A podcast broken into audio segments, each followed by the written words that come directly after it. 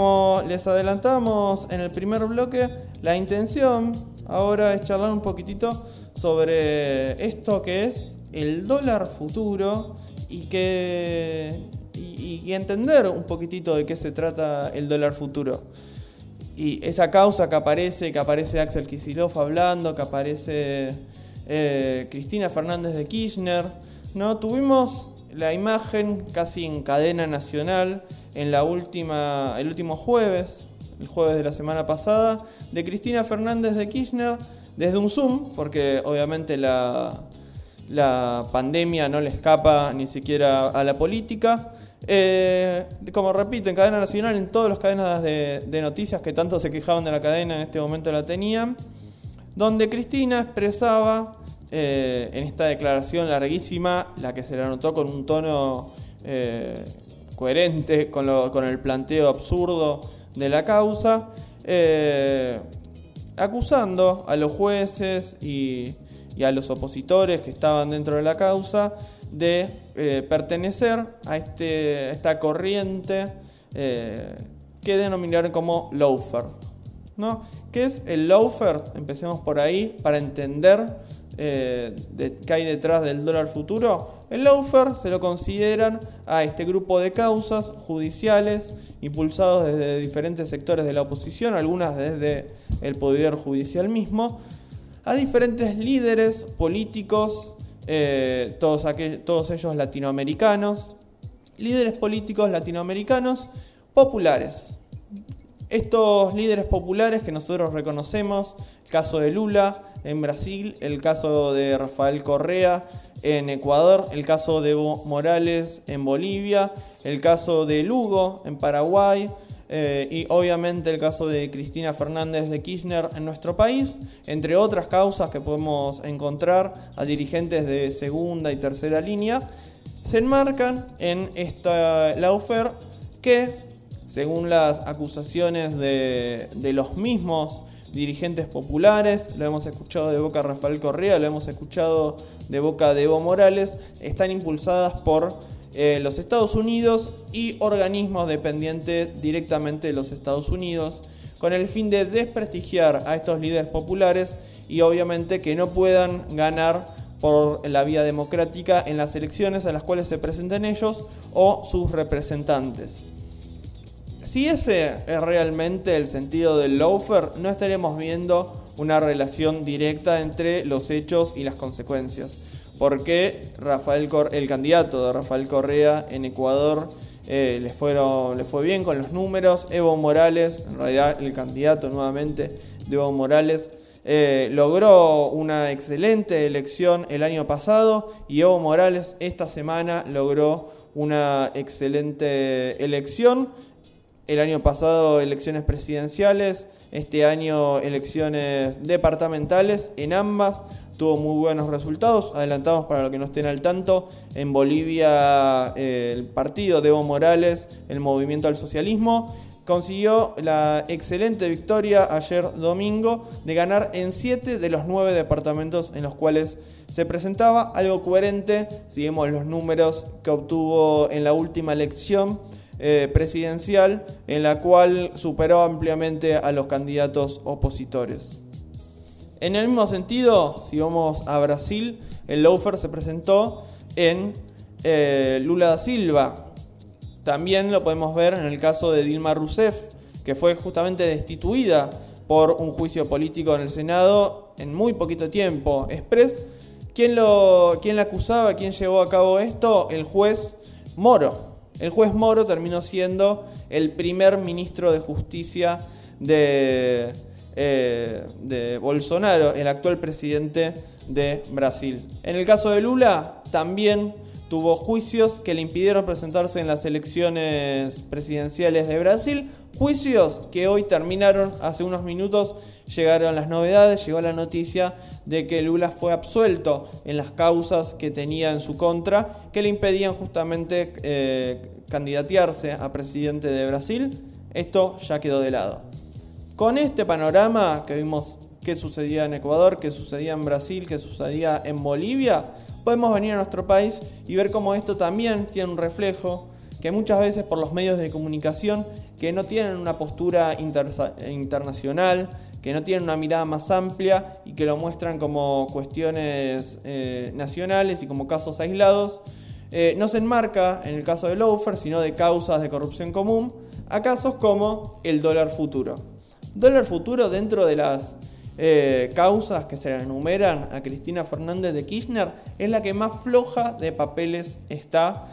y por eso también en la que más envalentonada estaba Cristina Fernández de Kirchner a dar su declaración. En esta causa lo que se le acusa es que ella, mediante su ministro de Economía, que es el actual gobernador de la provincia de Buenos Aires, Axel Kisilov, eh, vendieron bonos, esto, este bono justamente se llamó dólar futuro y es lo que da el nombre a la causa, con, una determinada, eh, con un determinado valor, diciendo que en determinada fecha, que era enero del 2016, dos meses después de que finalice el gobierno de Cristina, el dólar iba a estar a un determinado precio. Recordemos que en el momento que se emitieron estos bonos, en el 2015, el dólar estaba algo así como 9 pesos con 70. Hoy nos parece un número increíble porque estamos hablando de dólares a 170 pesos, 130 pesos, dólares que suben de a 5 pesos eh, por día. Eh, hoy ver un dólar a 9 pesos con 70 nos parece muy lejano, pero no nos tenemos que alejar tanto. 2015, 9 pesos con 70. Se planteaba un dólar más caro, porcentualmente con un, con un buen aumento, en enero del 2016, pero y se vendieron estos bonos. ¿Quiénes compraron estos bonos? Obviamente no se sabe exactamente porque la información no, eh, no trascendió, esto no es información pública, pero lo que se puede saber por lo que trascendió, lo compraron grupos empresarios, que en realidad son grupos fantasmas, que detrás tienen a los mismos empresarios eh, que ya conocemos, a los dueños de Techin, a los dueños de empresas como Clarín y también algunos integrantes de la oposición que luego cumplirían roles estratégicos dentro del Ministerio de Economía y los diferentes ministerios que se fueron eh, ocupando de las finanzas durante el gobierno de Mauricio Macri. O sea que estamos hablando de que los compradores de eh, el dólar futuro son los que auspiciaron el gobierno de Mauricio Macri que asumió en diciembre del 2015 e incluso algunos son los compradores directos que asumieron eh, el oficialismo en el año 2015, más específicamente en diciembre. Esto significa que ahora los que compraron dólar a un determinado precio lo podían manejar como a ellos les pareciera. O sea, estaban de los dos lados del mostrador, los que compraban el dólar y los que decidían qué sucedía con el dólar. ¿no? Entonces, cuando asumen en diciembre del 2015, nosotros ya notamos una devaluación muy importante de nuestra moneda. Nuestra moneda se evalúa a un punto que de eso de 9,70 en una especie de... Eh, ¿Cuál era la palabra específica que se usaba? Sinceramiento se usaba durante el macrismo, esos eufemismos que se querían usar durante un sinceramiento que, como ellos le decían, el dólar automáticamente pasó de valer esos 9,70, 9,80 a valer 16 pesos, que supuestamente era el valor que tenían los dólares ilegales en ese momento, más conocido como dólar blue. Es un dólar que es completamente eh, manejado por el mercado, un dólar especulativo, un dólar que sube y baja dependiendo de las opiniones que tiene el mercado, pero que no tiene eh, no está afianzado en, por ejemplo, las, reservas, así se dice, del mercado central, como sí lo está el dólar. Pero esta devaluación no acabó en los 16 pesos, esta devaluación siguió creciendo. Durante el 2016 tuvimos un nuevo aumento eh, al que llegó el dólar a 20 pesos y así sucesivamente fue aumentando eh, y con estos aumentos, aparte de beneficiar obviamente a los exportadores, de materia prima a los sectores agrarios y a los pequeños sectores industriales que luego fueron perjudicados con las políticas macristas, se benefició a todos los compradores de este bono llamado dólar futuro. Con el dólar futuro se beneficiaron eh, estos mismos personajes, pero lo más gracioso, que acá quiero hablar ya con, fechas para no, no equivocarme,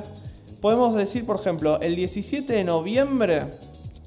eh, no, eh, perdón, el 30 de octubre del 2015, como recién decíamos, Mario Negri, quien hoy lo conocemos como un líder de la oposición y quien encabezó la Cámara de Diputados durante el año, desde el 2016 hasta el año 2019, fue el denunciante justamente de, de esta causa, el que inició esta causa, cuando el 30 de octubre, si recordamos bien, fueron cinco días después de la elección. No, muy poquitito después. Y en donde cayó, obviamente, en el juzgado de Claudio Bonadío, eh, un juez que ya conocemos y que también no, lo conocemos por lo llamativo, que es que siempre caigan en el, juzgado de Claudio Bonadío, que siempre esté Claudio Bonadío cuando este tipo de causas armadas eh, aparecen. Si seguimos el relato que nos plantea Cristina Fernández de Kirchner en su declaración, podemos ver que el 17 de noviembre del 2015 eh, se genera esta rueda cambiaria de la que eh, hablábamos, en la que interrumpe Bonadío en un allanamiento al Banco Central y obviamente el objetivo era generar esa corrida, esa devaluación que se quería generar para aumentar los precios. Podemos recordar eh, los precios de los alimentos, las inflaciones se dispararon en el mismísimo momento que, que, gana las elecciones Mauricio Macri. Otro eh, hecho que podemos destacar dentro de esta eh, sucesión de, hechos, justamente, es el allanamiento que se produce a Cristina Fernández de Kirchner y la citación a siete indagatorias por parte de Bonadío para eh, irse defendiendo de estas diferentes acusaciones. Una muy famosa se dio justamente unos meses después de que Cristina Fernández de Kirchner eh, ganara las elecciones acompañando al actual presidente Alberto Fernández de Kirchner. Una sucesión eh, de hechos por el estilo se, siguieron dando, todos estos relacionados directamente con las personas que eh,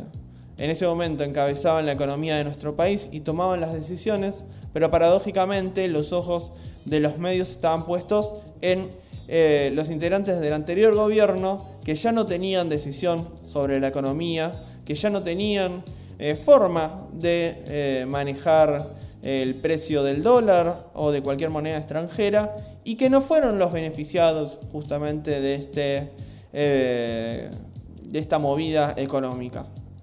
Lo gracioso de esta, o lo triste en realidad, de esta causa fue que se hizo foco en los sectores políticos, pero no se hizo foco en ningún momento en los eh, reales beneficiarios de esta política, los que ganaron plata con la devaluación del dólar, los compradores de los bonos y su relación con los actuales gobernantes.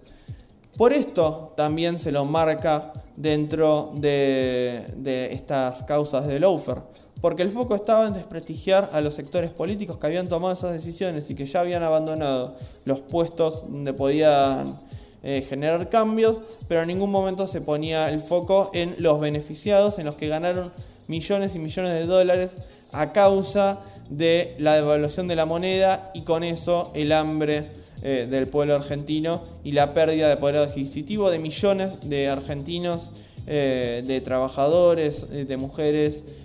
y obviamente la baja de la calidad de, vida de, millones de, argentinos. Eso es una síntesis del dólar futuro, de la causa y por qué ese, escuchamos ese tono de enojo dentro de Cristina Fernández de Kirchner, porque los números no dan porque la perspectiva de la cual, eh, desde la cual se está hablando en esta causa penal eh, ya no, tiene sentido, no tiene razón de ser, eh, no tiene gollete, si queremos usar una palabra antigua. Claramente se va a caer en muy poquito tiempo. vamos a, esperemos que estemos al aire para relatar cómo se cae la causa de dólar futuro este mamarracho jurídico de nuestro país.